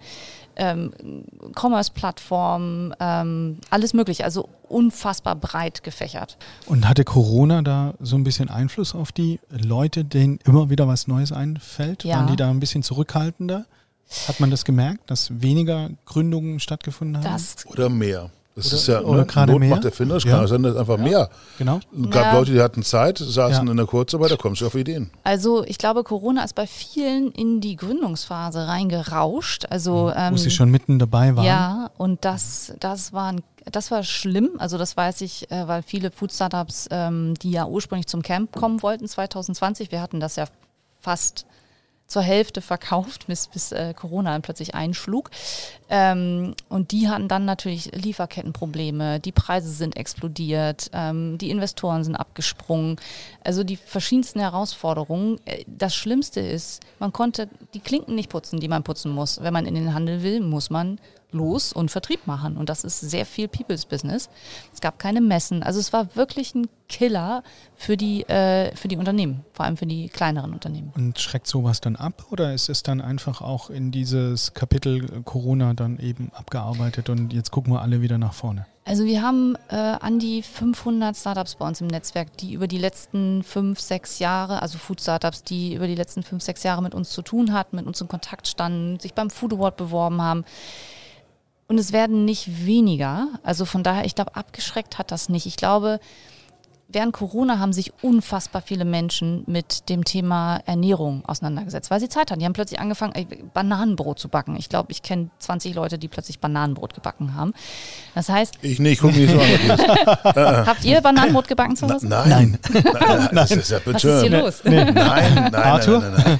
Absolut nicht, absolut nee. nicht. Okay. Ja, okay. Also du, Ihr seid nicht im Schnitt. Hast du Bananenbrot ich hab, gebacken? Äh, ja, mehrere Bananenbrot. Mehrere? Ja, aber nicht jetzt jeden Tag, aber ich habe... Äh, und äh, Brotbackautomat oder Backofen? Nee, Backofen, ganz Backofen. klassisch zusammengeworfen und ab ja. in den Ofen damit. Aber ähm, ich kann damit kein Business aufmachen, so viel steht schon mal fest. Ah, okay. ich wollte gerade fragen, warum macht man das? Ich glaube, weil es einfach ist. Ich glaube, das ist so. Es lässt sich leicht umsetzen. Und ich glaube, in der Zeit ist auch bei Instagram sind die ganzen Food-Influencer explodiert, die dann ähm, halt sich dabei gefilmt haben, wie sie Essen Brot kochen, Brot mhm. backen, alles Mögliche. Also es gibt ja zig Menschen, die äh, äh Tausende ja, von Fans haben, die ihm beim Kochen zugucken. Bananen gehören ins Dessert, nicht ins Brot. Also was ist da falsch? Aber gut, ich merke schon, ihr seid Aber, hier in Hamburg wenn es, anders wenn unterwegs. Es, wenn es veganes. Brot ist, ist die Banane tatsächlich das, was es bindet. Zurück zu diesen Gründern. Du sprichst vorhin davon, dass drüben in der Uni, äh, die ist hier Luftlinie, glaube ich, 500 Meter, die TU, haben die Gründer in Hamburg ein Quotenthema oder sind die hälftig verteilt Männlein, Weiblein? Sind das vorwiegend junge Studenten? Sind es dann aber auch Lebenserfahrene, die irgendwann dann sagen, jetzt mag ich mein Bananenbrot, sorry, jetzt bin ich wieder an dem Thema und jetzt mache ich das auf Linie und verkaufe das äh, vielleicht in dem einen oder anderen Pop-up-Store? Was ähm, sind das für ähm, Menschen? Beschreib die mal. Also äh, tatsächlich in Hamburg, ich glaube, wir haben mal so einen, so einen Altersschnitt äh, eingesammelt und da, da lag das äh, Alter zwischen, ich weiß gar nicht, 28 und 35 oder sowas. Also um die 30. Ähm, und das Thema Verteilung von, von Frauen, ja, es gibt immer noch weniger Frauen, die äh, Startups gründen, ähm, vor allem äh, im Tech-Bereich. Also beim, beim, beim Food-Gründen würde ich das fast gar nicht sagen. Ich glaube, da gibt es ähm, auch mindestens so viele Frauen, die gründen wie Männer.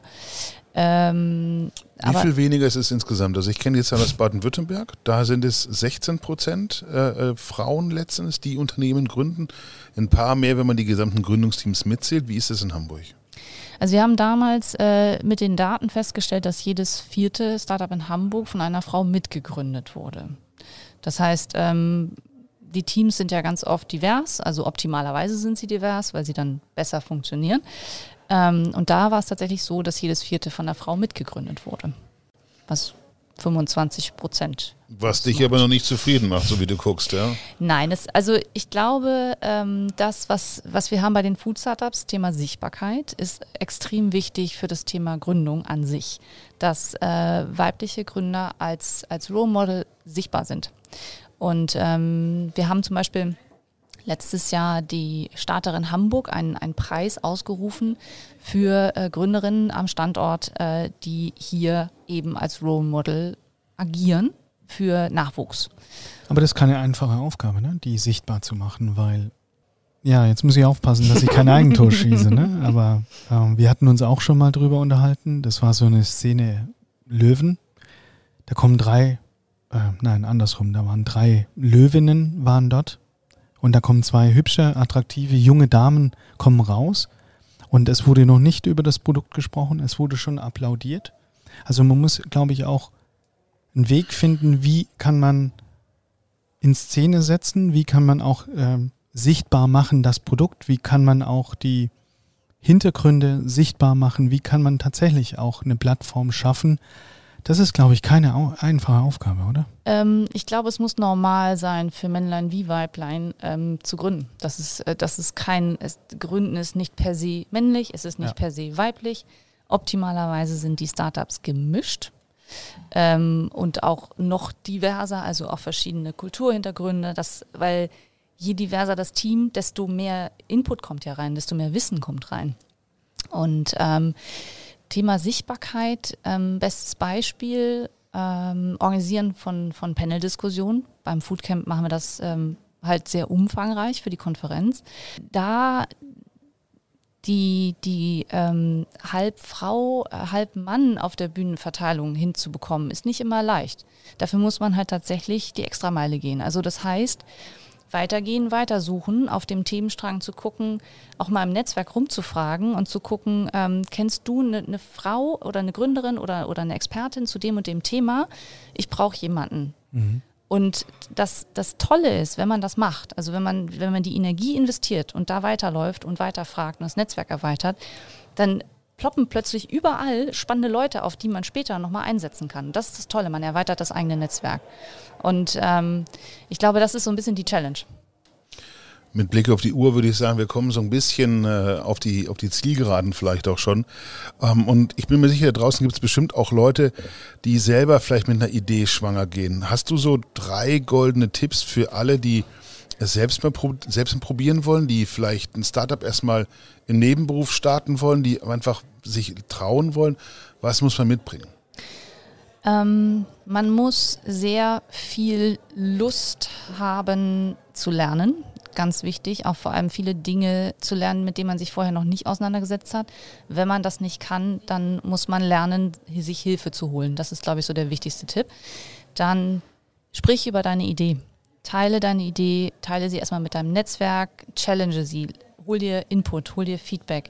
Auch wenn es negativ ist, ist aber wichtig. Also du, sei bereit, deine Idee zu verändern. Nicht versteifen auf eine Idee, weil der Kunde, der das später kaufen soll, bist nicht du, sondern der ist da draußen und hat einen ganz, ganz anderen äh, Blick auf das, auf das Ding. Weil du auch immer darauf vertrauen kannst, dass dir keiner die Idee klaut?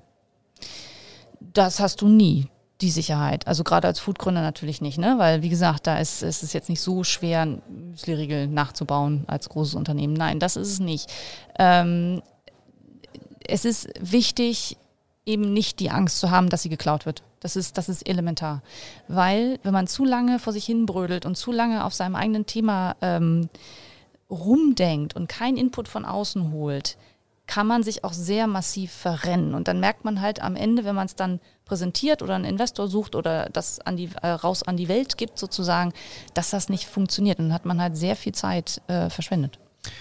Und wenn du sagst, nicht zu viel mit sich alleine auszumachen, was darf man auf gar keinen Fall machen als Gründer? Also gibt es da so ein absolutes No-Go? Äh, der Presse nicht hinterher telefonieren. Warum? Damit sie es nach, nach vorne tragen? Oder? Thema? Jeder Journalist äh, hasst es, wenn man Telefonate kriegt. Ich habe Ihnen meine Pressemitteilung geschickt. Äh, ist sie angekommen? Ja. ja. Kannst du das bestätigen, Ulf? ja, natürlich, ja klar. So einen, äh, es gehört, roten Tag. es gehört trotzdem dazu, dass es PR-Arbeit ja. halt macht, ja, aber es nervt dich halt. Also, wenn ich als Journalist die Pressemeldung nicht verwende, dann verwende ich sie nicht. dann und hat das deswegen, Gründe. dann hat das Gründe. Und zwar warum?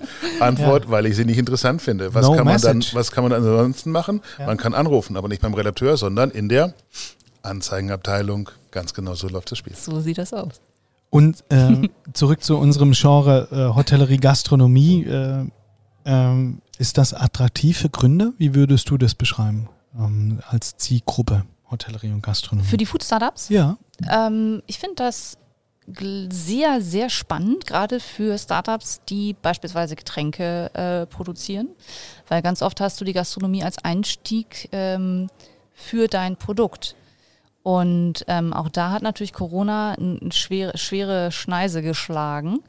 Ähm, aber äh, Produkte wie eben Viva Con Agua, Fritz Cola und Co., also oder auch Lemonade, die haben halt in der Gastro gestartet und sind dann von da aus in den Lebensmitteleinzelhandel gegangen. Und heute nicht mehr wegzudenken. Ne? Und nicht mehr wegzudenken, genau. Also die, die, Gastgewerbe ist ein sehr wichtiger Markt. Darum haben wir ihn ja als Schwerpunkt auch beim mhm. Foodcamp, nicht ohne Grund. Der Proof of Concept sozusagen. Sozusagen, ja. Um mal ein bisschen das Buzzword-Bingo zu bedienen. Yes, yes.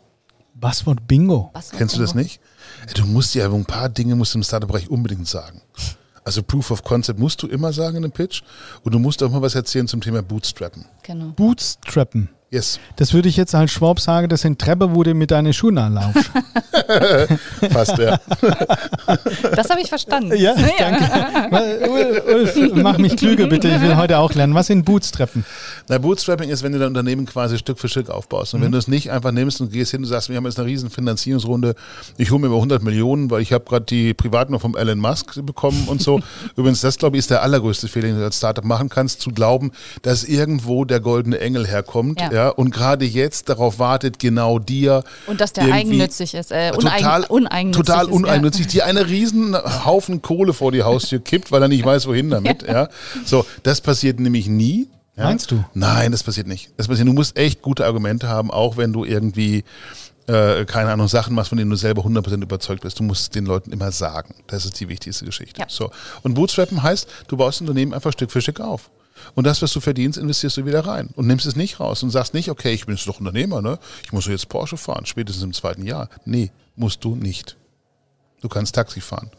Ja, und zwar, wenn, um von A nach B zu kommen, und zwar in einem Taxi. Elfenbeinfarben. So sieht's aus. Hast du mir auch noch einen äh, Fachbegriff, den ich mitnehmen kann? Ja, Iteration, ganz wichtig. Okay, erzähl mal.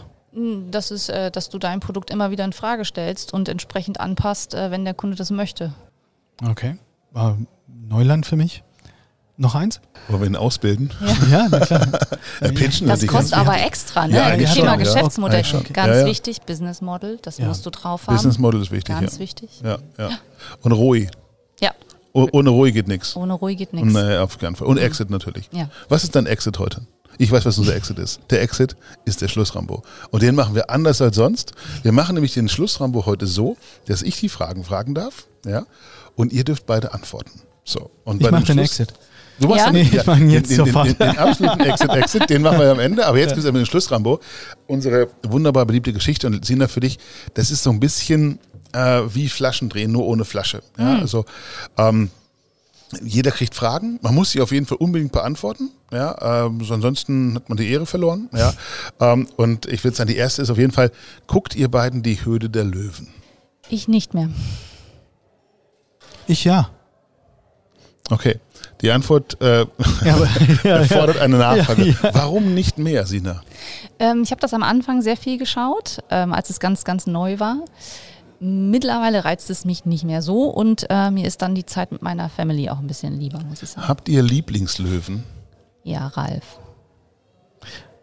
Der Herr mit den tollen Schuhen, mhm. da habe ich jetzt in der letzten Episode gesehen, dass der noch nicht mal einen Kratzer auf der Sohle hat. Verrückt, oder? Wie, ich finde das so süß, wie die Sina immer im Podcast den Kopf schüttelt für Nein ja.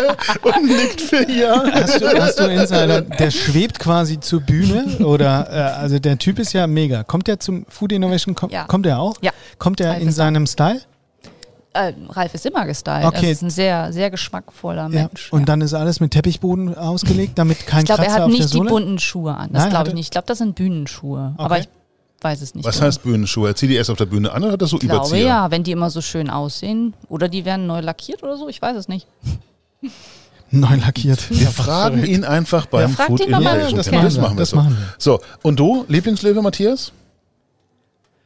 Ich würde äh, bei Herrn Dr. Kovler einen, einen Strich machen. Ich finde ihn ganz sympathisch. Ähm, der hat, der hat was. Hat der ist immer sehr ja. sachlich, der ist, ähm, der argumentiert oh, wissen Sie, und deswegen bin ich hier raus. Ja, und dann machen wir Social Media.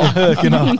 Ah, das ist nicht so meins, aber das hat sich alles gut angehört und aber na, ich bin hier raus.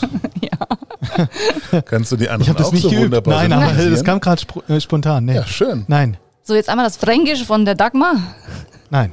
Nee? Okay. Nee, das war tatsächlich nur spontan. Nee, leider ja. nicht. Ich dachte, nee. Matthias, ich wollte nee. gerade eine Vorlage Die hier Frau geben. Wörl. Ja. Auf jeden Fall sagst du richtigerweise Fränkisch und nicht Bayerisch. Also du wirst. Die ist, äh, die ist ein. Ja, freilich, das ist ja ein Riesenunterschied. A Franke. A Franke als der Bayer, ja. Also es, äh, oh ja. Darf man nicht in einen, in einen Topf werfen. Nee, ich glaube, das finden die nicht so lustig. Hat einer von euch schon Produkte gekauft, die über die Höhle der Löwen bekannt gemacht wurden? Und wenn ja, was? Mm, ich habe tatsächlich schon mal Haselherz gekauft, weil das eine Gründerin ist aus Hamburg, die ich auch persönlich kenne. Und du, Matthias? Habe ich auch gekauft, Haselherz. Lecker. Aber ich habe tatsächlich jetzt äh, aus der vorletzten Episode, da gab es eben dieses, äh, die getrocknete Gurke. Die was? Die, die, getrocknete Gurke, die dann als Spüli, weil ich habe nicht gewusst, dass äh, wir so viele Spülschwämme im Haushalt verbrauchen im Jahr. Ja. Und auf eine äh, Laufzeit von jedem Haushalt sind das wirklich viele Kilogramm. Und wir haben so ein Spüle gekauft und ab heute spült bei uns die getrocknete Gurke zu Hause. und das ist, das funktioniert. Also ich kann dir gerne mal ich habe jetzt so eine Salatgurke ja, und die schmeiße ich in den ja, Dörrautomaten ja, und dann soll ähnlich. das spülen. Ja, genau. Ja, so ähnlich. Klopfst du die Ja. Fusseln vom sie, ne? Teller runter oder wie geht das? Ich habe sie live noch nicht benutzt. Ja, Ist da da eine dabei? Ich habe sie, ich hab sie Ah. tatsächlich mit dabei. Ich war ja vorbereitet. Okay. Ich habe da mal was Ich habe vorbereitet. da mal was vorbereitet. Ich habe da mal was vorbereitet.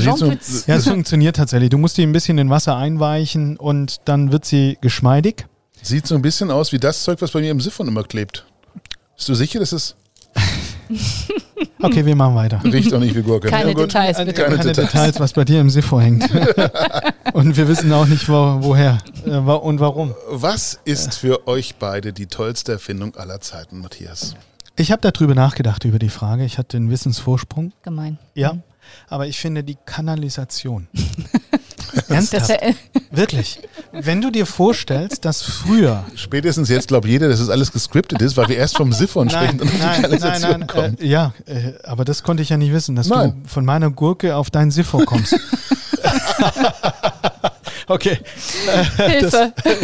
Kanalisation. Ja. Aber überleg dir, wie viele Bakterien früher Oh ja. übertragen wurden durch Krankheiten, durch äh, diese Fäkalien. Der Geruch, aber das Zeug ist weg. Und das finde ich eigentlich die, die größte Erfindung aller Zeiten, finde ich, ist mein persönliches. Spülmaschine. Ein- Spülmaschine. Eindeutig die Spülmaschine.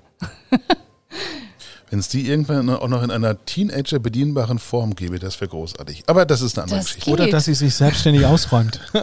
Noch besser. ja, ne? Gibt es einen Unternehmer oder Erfinder, den ihr verehrt oder gar bewundert? Und wenn ja, wen? Ich würde sagen, Matthias beginnt wieder, weil er hat schon auf meinen Zettel gespickelt und äh, hat einen Wissensvorsprung. Bewundern und verehrt, das würde ich einklammern. Ich finde es zu groß, die Worte. Aber da gibt es tatsächlich so zwei, drei Menschen, die auch gute Bücher veröffentlicht haben. Und ich finde den Gründer von Nike beeindruckend, Phil Knight. Ähm, schönes Buch, The Shoe Dog, äh, für alle Hörer absolut lesenswert, weil er eben wie ein Gründer wirklich durch viel Scheiße durchgegangen ist, durch viel Widerstand, durch viel darüber Ja. reden. Er hat viele Menschen um sich gebracht, die ihn weitergebracht haben und er hatte so unglaublich viele gute Ideen. Er hatte ein, eine gute Marketingabteilung, die sehr günstig ein Logo kreiert haben. Blöd für die Marketingabteilung damals, äh, die das Logo entworfen hatte. Nee, aber er ist ein, ein ganz cooler Typ. Aber be bewundern oder verehren, nein, aber cooler Gründer. Unter Wolle, den ich auf dem T-Shirt habe, der ist natürlich auch. Und du, Sine? Ich würde mich gar nicht auf ein oder eine festlegen wollen, sondern äh, das, äh, was Du, wir haben jetzt Zeit. Podcast ist immer ein langes Medium. Du kannst auch 20 aufzählen, ist kein Problem. ich, meine Startups. Also ähm, ich bewundere tatsächlich die Gründerinnen und Gründer und noch mehr die, die Foodprodukte gründen, weil es einfach eine riesen Herausforderung ist. Davor ziehe ich meinen Hut. Was war euer überraschendster Moment in den letzten Wochen? Ah, die Erkenntnis, dass wir in Deutschland so eine wichtige Rolle in der EU spielen, wie wir dann bei der Punktevergabe beim ESC gehört haben. Das fand ich bemerkenswert, herausragend. Das war meine, also das fand ich, da wollen wir jetzt nicht, aber es geht. Wow. Äh, wir Deutschen. Also das war mein, mein Moment. Mhm. Das war überragend. Den das fand ich einfach, ich finde es oh, schlimm auch für diesen Musiker, der da für Deutschland antritt ja. und der dann einfach, äh, okay, der Schweizer hat null Punkte bekommen vom Publikum, da, da haben wir wenigstens sechs bekommen. Und das war, habe ich gehört, dann, dann doch irgendwie mehr wie im Jahr zuvor, aber nee, das geht gar nicht. Also, nee. Das war für mich, sorry, bin ich kurz emotional. Alles gut. Das war der überraschendste. Der das darf man beim ESC das, auch sein. Das ich habe okay. immer geglaubt, ja. wir wären Teil des Ganzen, der Union und wir wären irgendwie, äh, nee, oder? Ja, aber das sind wir doch. Ja. Das, es fand nur keiner diesen Song gut. Also, da geht es nicht um den Song. Außer den Radiostationen. Sondern? Du kannst aber keine Mitleidspunkte erwarten, oder? Nein. Sondern? Ah, ich weiß auch nicht. Man sollte, weiß ich nicht, was man sollte. Man sollte ehrlich abstimmen. Ich glaube, das tut man. Ich fand den Song gut. Jetzt wissen wir auch, wer ihn gut fand. ja. Wer die Stimme gegeben hat. Ja. Okay. Oh, er war nicht, nein, der war nicht schlecht. Der war überhaupt nicht schlecht. Aber ich fand, er war nicht speziell genug. der war so radiotauglich. Ja. Aber das war okay. Du kannst so laufen lassen und so, auch im Fahrstuhl schön und so, auch, auch vernünftig performen und so was. Aber er war nicht, wo du sagst, hey, das ist was Neues. Das fand ich. Überraschend. Überraschend. Sina, und du? Äh, für mich negativ überraschend tatsächlich äh, die Ukraine-Krise und was das äh, plötzlich ausgelöst hat. Also das ähm, hat mich negativ überrascht. Doch, jetzt die Kurve zu kriegen ist gar nicht so einfach. Ähm, Entschuldigung. Ich trotzdem, ja, ja, du willst das Spiel spielen, das war nicht mein. ja, wer die Flasche auf den Tisch legt, nicht genau. wahr? Genau. Ähm, dennoch, weg von dem Thema und diesem, diesem, diesem furchtbaren Krieg, der hoffentlich bis zu auch schon dieser Folge vielleicht äh, auch beendet ist. Ähm, was ist die gute Nachricht, die euch gefreut hat in den letzten Wochen? Oder die beste Nachricht der letzten Wochen? Die beste Nachricht habe ich heute per E-Mail verschickt, dass wir keine 2G, 3G-Regelungen vorgeben müssen und dass wir tatsächlich wieder eine Veranstaltung durchführen können, wo sich die Menschen treffen können. Das ist die beste Nachricht seit drei Jahren. In die Kerbe haue ich auch rein, dass es eben wieder zurückgeht, dass es wieder ja. zur Normalität kommt. Das finde ich spürbar, ist immer noch Bundesland unterschiedlich. Mhm. Man sitzt in Hessen im Taxi, hat keine Maske, äh, steigt dann aber wieder in den Flieger und fliegt zurück nach Hamburg, da hat man dann wieder Maske. Also das ist noch, glaube ich, noch so vier, sechs, acht Wochen föderal, aber dann wird es wieder gut. Schön, hoffen wir, dass es so bleibt. Was war eure tollste Begegnung der letzten Wochen? Ich durfte Gast auf einer Veranstaltung sein, wo der Laudator Peter Altmaier auf die Ingrid Hartges, Hauptgeschäftsführerin der DEHOGA, laudiert hat. Sagt man laudiert? Kann man sagen, ne? Ja. Eine Lobeshymne. Gesungen. Gesungen, gesungen hat er nicht, aber er war herrlich sympathisch, er war Entertainer, er hat schöne Worte gefunden und ich war bei Peter Altmaier nie der, der größte Fan. Und deswegen, das war eine tolle Begegnung. Der, mhm. hat, der hat viel verändert in meiner Sicht auf ihn ähm, und der ist gar nicht so, wie ich mir in meiner Schublade immer das ausgemalt habe. Das war toll. Eindeutig dieser Tag heute hier, weil ich seit Ewigkeit mal wieder rausgekommen bin. Oh, bist du ein Profi, ey. Das ist ja vielen, vielen Dank. Na. Herausragend. So. Echt? Ja. Hat mir bisher sehr viel Spaß bereitet, mit leider, euch leider zu schnacken. Ist es jetzt, leider ist es jetzt dann doch vorbei. Ja, also oh. wir sind nähern uns tatsächlich dem Ende ähm, und haben nur noch die allerletzte Lieblingsfrage. Angenommen, ihr könnt für einen Tag x-beliebig mit irgendeinem Menschen auf der Welt tauschen und in dessen Namen schalten und walten, was auch immer ihr machen möchtet. Wer wäre das, warum und was würdet ihr in diesen 24 Stunden tun? Herausforderung. Tauschen. Hm. Ich glaube, ich würde tatsächlich ähm, mal für einen Tag ein sehr hohes Amt übernehmen wollen würden. Was ist hoch? Also sowas wie das Kanzleramt oder ähm, also wirklich an, an politischer Stelle. Und äh, dort ganz viele Stellschrauben drehen, die dann wahrscheinlich alle wieder rückwärts, äh, ähm, zurückgenommen werden müssen. Aber alleine um das mal zu erleben, was heißt das eigentlich? Was heißt diese Verantwortung? für einen Tag in dieser Position zu sein. Weil ich glaube, wir können uns das absolut nicht vorstellen, weil es ist immer sehr einfach, sich zu beschweren ähm, und sehr einfach, seine Meinung zu haben und die auch kundzutun, aber ähm, tatsächlich mal in den Schuhen zu stecken. Das äh, fände ich mal ganz spannend. Und dann aber auch wieder gehen zu dürfen. Und was würdest du ändern konkret? Was wäre die erste die erste Amtshandlung von Sina Scholz-Gritzun? Was wäre die erste Amtshandlung? Hm. Einen äh, großen Startup-Fonds äh, mit ganz, ganz viel äh, Risikokapital für Startups in Deutschland. Das ist eine schöne Maßnahme. Coole Idee. Ja, coole Idee. Sofort dabei. Ja. Magst du meine Nee, deswegen gucke ich so blöd. Das kann man jetzt nicht hören. oh Mann. Ja, aber ich dachte, ich könnte das mit meinen Augen sagen. Ja, ja natürlich. Ja, ich, bin, ich, das wissen. ich bin heute beim Fußball. Ich bin bei Jürgen Klopp und ich würde mit ihm mal einen Tag tauschen wollen. Weil ich finde, ich, was ich nicht wusste, er ist auch in Stuttgart geboren. Also äh, alle Schwaben sind einfach coole Typen. Aber er, Anfield Road, ich würde gerne einmal mit ihm tauschen wollen und dann einmal diesen, diesen Gesang, einmal Gänsehaut haben wollen. Schön. Und das wäre so mein Tauschkonzert. Das, das, ist auch eine schöne Idee. Einfach nur dastehen an der Seitenlinie, dafür verantwortlich sein, mhm. das Ganze verbrochen zu haben, dass die Jungs da auf dem Rasen so gut spielen, dass die Bock drauf haben, dass die Co-Trainer jetzt äh, aufgrund meiner Entscheidung vielleicht ein bisschen mehr Geld bekommen und ich selber nicht. Äh, die Art und Weise, wie er verlängert, er ist ein cooler Typ. Und das dann mit diesem Wissen, weil er so ein cooler Typ ist und weil er da so viel äh, geleistet hat, dann an der Seitenlinie zu erleben, das, da, dann würde ich gerne mal Gänsehaut haben. Cool. Ja. Darf ich dich noch fragen, Ulf, unabgesprochen, mit wem du tauschen wollen würdest? Mit wem ich tauschen wollen würde? Tatsächlicherweise, ich finde die beiden Tauschbeine, die er gefunden hat, auch eigentlich schon sehr, sehr schön. Ja. Ähm, aber ich würde auch tatsächlich einmal gerne in dieser Höhle der Löwen sitzen. Ich fände das cool, dort in der Jury hm. zu sein, sich das mal anzuhören. Das Problem ist, dass ich mit meinen paar Benunzen da nicht viel ausrichten würde. Also das äh, würde für keine Beteiligung reichen. Ja. Aber ich finde das schon cool, auch Startups dann auch mit an die Hand nehmen zu können und so weiter und so fort. Ähm, und dann auch denen so ein bisschen da weiterzuhelfen, weil jedes Startup macht die Welt einfach ein bisschen besser. Ja? Und von daher, ich fände das cool, dann auch mal vielleicht für einen Tag der, wie heißt der, Nico Rosberg zu sein und sowas, oh. ja. Das wäre auch das richtige Auto für die An- und Abreise auf jeden Fall dabei. Definitiv. ja, genau. Äh, auch ökologisch einfach verträglich und kaum, kaum ein Abdruck. Nee, es ist, ele es ist ele elektrisch fahren. also, ja, ja, also glaube ich zumindest. Bestimmt. Elektrisch, elektrisch.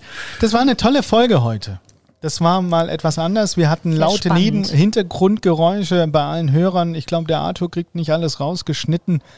Aber es ist ja auch das Original. Wir sitzen im Food Lab, hier sind richtig. Menschen, hier ist was los. Ja. Und das war genau richtig, hierher zu kommen. Sina, bei dir ganz recht herzlichen Dank, dass du dir die Zeit genommen hast, dass du unsere Sehr Hörer gern. in deine Welt abgeholt hast. Wir senden am 30. Mai die Episode am Lemo Demo Hashtag letzter Montag des Monats diese Episode aus. Am 13. Juni die Ankündigung für das Food Innovation Camp in Hamburg. Mega Veranstaltung. Ich hoffe, wir konnten unseren Hörern so ein bisschen was ähm, überbringen. Es hat großen Spaß gemacht. Danke für deine Zeit. Wir wünschen dir Kraft, der Mutti äh, Geduld, ja. Nerven, dass die Nerven nie reisen. Vielleicht auch irgendwann mal einen Tag im Bundeskanzleramt. Ähm, der Ulf hat die Telefonnummer von Wolfgang Kubicki mitgenommen. Vielleicht kann er was arrangieren, wenn ich die dann irgendwann. Chinchen, ne? Ja. Chinchen. Chinchen. Alright, äh, Chinchen. Und dann sagen wir herzlichen Dank, hat Spaß gemacht. Äh, wobei ich. Danke euch. Vielen Dank. Aber auch Arthur. In dem Moment jetzt nochmal ganz kurz, ähm, der Shampoo, äh, der Kaviar, alles ist vorbereitet. wie, ein, wie ein Russe. Ähm, es, hat, es hat Spaß allerdings, gemacht. Allerdings veganer Kaviar. Selbstverständlich. Also so viel, so viel Zeit, muss sein. es hat immer Spaß gemacht. Es gab immer wieder einen Kopfschüttler, äh, weil jetzt wieder irgendwie und da und doch. Und aber das gehört genau dazu. Du bist ein total kreativer Typ. Du hast immer performt, just in time, seit wie lange machen wir das, Ulf? Zweieinhalb Jahre? Ja, ja. Und keine Episode ist nicht ausgestrahlt worden, weil, was keiner im Hintergrund weiß, just Intime äh, hat eine ganz andere Bedeutung, wenn Arthur den Ton macht und die Daten übermittelt. äh, das war wirklich echt äh, spitz auf Knopf. Aber es hat immer funktioniert. Du hast einen guten Sound rübergebracht. Unsere Hörer sind Fan, sind Fan von Ulf, äh, und immer den Gästen von unserem Format, sind aber auch Fan vom Mikrofon, weil der Sound immer mega ist. Und dafür ja, dir alles Gute. Komm gerne wieder zurück, wenn du magst. Bist jederzeit herzlich willkommen und der Abend heute geht auf dich. Danke. Ja, vielen, vielen Dank. Ich freue mich aufs Zahlen.